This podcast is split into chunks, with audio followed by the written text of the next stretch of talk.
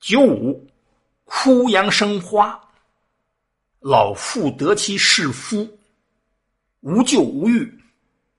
还用这枯杨和男女关系来做喻体来说理。枯萎的杨树开花，好啊，枯木逢春呢？怎么来的？上面不是泽吗？泽怎么怎么还有杨树啊？你这就得了解相术规则了。它不仅三爻可以构成一卦，五爻也可以，这叫五连户。你把这个九五往下看，你把两个阳爻看作一个阳爻的时候，你看出什么来？这就是一个大巽卦，所以仍旧可以用阳木做喻体。老妇得其是夫，老太太晚年。嫁给小伙还是老少配，反过来了，怎么来的？上边是泽呀，泽是家庭成员谁？少女啊，少女怎么在这成老太太来了？因为是最后一爻，又在大过卦里，最后一爻少女到最后也成找老太太了。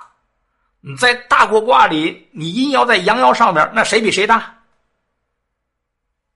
阴爻比阳爻大，女人比男人大，而且不是一般的大，那就变成老妇嫁给小伙了。一般卦我们说九五这个位置好啊，既中且正啊，看了这卦就知道未必。一般卦我们说那九五比九二好啊，你看了这卦就知道。未必，所以你读《周易》一定要具体卦，具体分析。前面的九二那无不利，这个九五是无咎无欲，中性，没有什么过错，但也没什么荣誉。凭什么呀？都老少配，都是枯木逢春，凭什么这个结果不一样？你要讲出道理来。因为枯杨生梯生蹄发那芽，它可以继续生长，甚至可以长成参天大树的。但是你枯萎的杨树开花呢，花开花落很短暂。那男女之间、老少之间有什么差异？有啊，因为过去男女婚姻的使命是什么呀？传宗接代。古人在生活经验中认识到男女的生理特点的差异。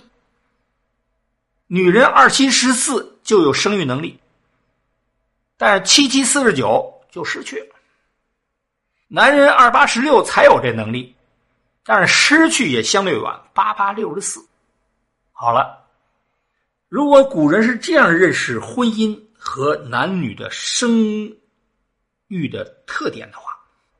老夫少妻基本不影响婚姻的使命，而老太太嫁给小伙恐怕就要影响了。他超过七七四十九就没这能力了。小伙再努力没结果，在周易那时代还相对宽容，还有个中性的判断，无咎无欲。你看五百年之后，小象怎么解释？枯杨生花，何可久也？枯萎的杨树开花，它怎么能够持续发展呢？怎么能长久存在呢？老妇侍夫，老太太嫁给小伙，亦可丑也。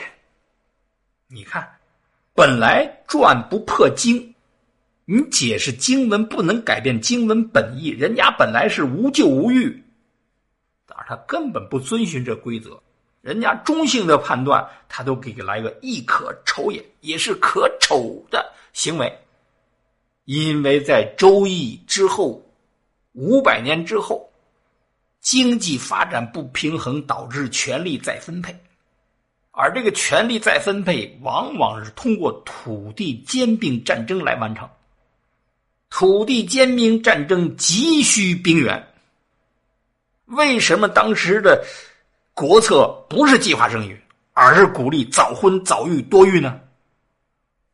急需兵源，冷兵器时代，人多好办事儿，谁人多谁胜利的概率偏高。所以在这样一个急需兵源的时代，你老太太还占据社会优质资源，不能给社会做出贡献，所谓的行为丑恶了。读《周易》，不同时代有不同解读啊，差了五百年，观念变了，标准变了。表面说枯杨生啼生花，表面说男女老少配，实际你把这基本意思理解了，可以在哪些方面超过？不能往哪些方向超过？可以在正确的方向超过，不能在错误的方向超过。甚至你可以理解为，君主的能力可以远远超过为臣的，但是为臣的功高不可盖主。上六。过涉灭顶，凶无咎，就是你要过这个泽水呀，这泽水要很深呐，把头顶都淹没了，凶。后边又来一个无咎，一般人读不懂了，凶怎么还无咎啊？这里告诉你，凶是客观条件导致的，水深呢，这是客观条件呢。无救呢，就说不是你的能力，不是个人的能力。原来结果有时候在客观因素、主观因素，大概率它是激发你主观因素。但是在这里，他又告诉你，虽然是小概率，但是必定也存在。就是你能力很强，但是你在灭顶当中的深水当中，你要想涉过水。你的前景是凶多吉少，大概率、小概率，客观有时候它也成为决定未来的关键因素。所以《周易》呢，它不给你下一个决定性的、普遍性的判断，它都是具体问题具体分析。啊，你生活在这么一个环境当中，你没有办法改变它。啊，所以你的命运更多是由客观条件所决定的。这卦来说呢，中间是四个阳，上下呢是两个阴，还给我们一种启发呢。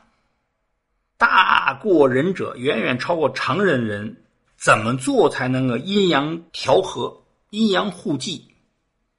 你比如说，上下两个阴爻呢？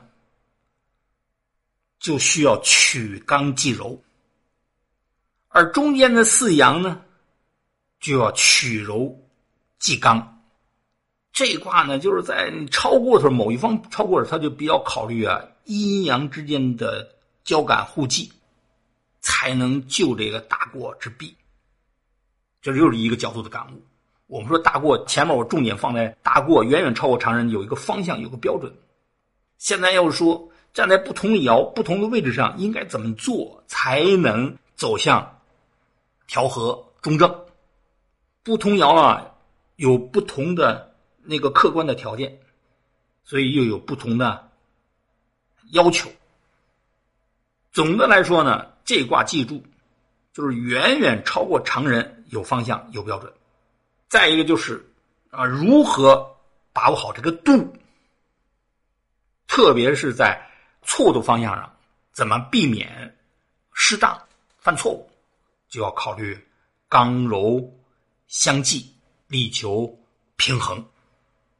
大有说的是财富的重要性，玉卦讲的是大有之后快乐的时候要把握好这个度。大过卦讲的就是当你的能力远远超过常人的时候，也要注意方向，注意。标准，注意阴阳调和。